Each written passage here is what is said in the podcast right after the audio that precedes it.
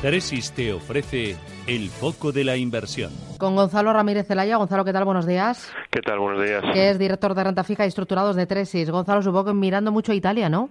Bueno, sin pestañear. Mm, ¿Y qué? ¿Y qué? ¿Cómo lo estás viendo y cómo crees eh, que se va a comportar en el futuro más cercano? Pues yo creo que lo más importante y el dato más importante que vamos a ver en, esta semana y la siguiente y nos tenemos que fijar son en las subastas de Italia, en las subastas de letras y de bonos. Yo creo que es lo más importante ver cómo se va a comportar el mercado, si siguen comprando en deuda italiana y a qué niveles, o si se empieza a cerrar un poquito el mercado y solamente son los, los bancos italianos los que compran esta, esta deuda. En todo caso, desde nuestra posición yo creo que la sangre no va a llegar al río, que efectivamente al final tienen que, que modelar un poquillo sus comentarios de, inflación y de renta universal, tendrá que bajar un poquito esos niveles de 2,4 mm. porque efectivamente si no se van a encontrar con un mercado totalmente cerrado. Creo que lo estamos en niveles ahora mismo del 3,40 y 42 Italia. Creo que mm, bueno, pues eh, creo que se va a relajar un poquillo, debería relajarse, ya veremos. Pero lo mm. más importante son las subastas sin duda alguna. Vamos a ver qué, pasa. Eh, ¿Está habiendo efecto contagio? Eh, ¿La subida de la rentabilidad de los bonos italianos está afectando a la rentabilidad de los bonos españoles? No, eh, la verdad es que no. La verdad es que el, buen rating que tiene España está ya haciendo que, que, asiáticos entren a comprar, pero efectivamente no, no se está viendo con, con fuerza ese, esa compra, perdón, esa, esa venta de España para que se vaya la rentabilidad para arriba. No, no, no lo estamos viendo. Solamente es Italia, un poquito Portugal, pero España efectivamente no hay ningún ningún movimiento. Aquí efectivamente el problema es que, que, Europa al final hablamos de economía, economía, economía, pero lo más importante en Europa sin duda alguna es la, política, sin duda alguna. Nos está afectando. Eh, somos una parte, hay un euroescepticismo tremendo, lo hemos visto en las elecciones de Italia, con los, que gobiernan ahora, donde la representación parlamentaria es del 65%. Dinamarca también hemos tenido elecciones este último trimestre con un 21% de populismo.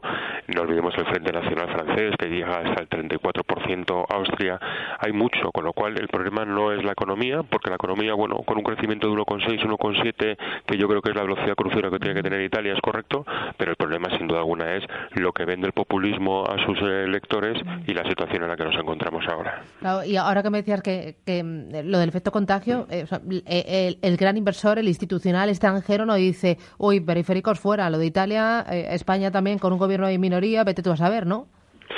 Hombre, yo, por ahora no, por ahora no. Con el rating que tienen efectivamente dan da pie a poder seguir eh, eh, invirtiendo en, España, ¿no? Pero desde el punto de vista desde el punto de vista de Tresis, efectivamente yo creo que hay que estar vendido de futuros de España. La situación tampoco es cómoda en España y el crecimiento cada vez es menor, con lo cual eh, también habría que estar vendido de futuros de España, es decir, que la rentabilidad que está ahora mismo a niveles de 1,53, 1,54 se puede ir a niveles de 1,60, 1,70. Mm, ¿Qué más estás viendo en los mercados de renta fija?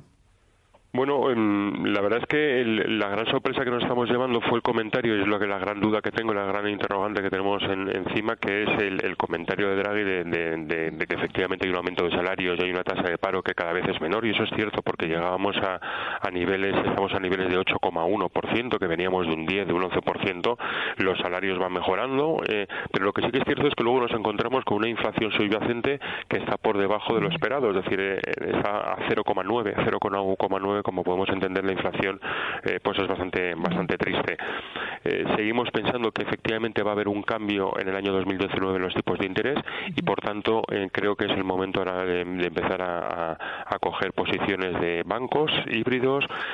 También nos gusta Italia en el corto plazo. Sé que es un tema de trading más que nada porque pensamos que va a haber algún tipo de solución y sobre todo duraciones cortas. Creo que todavía hay mucho juego.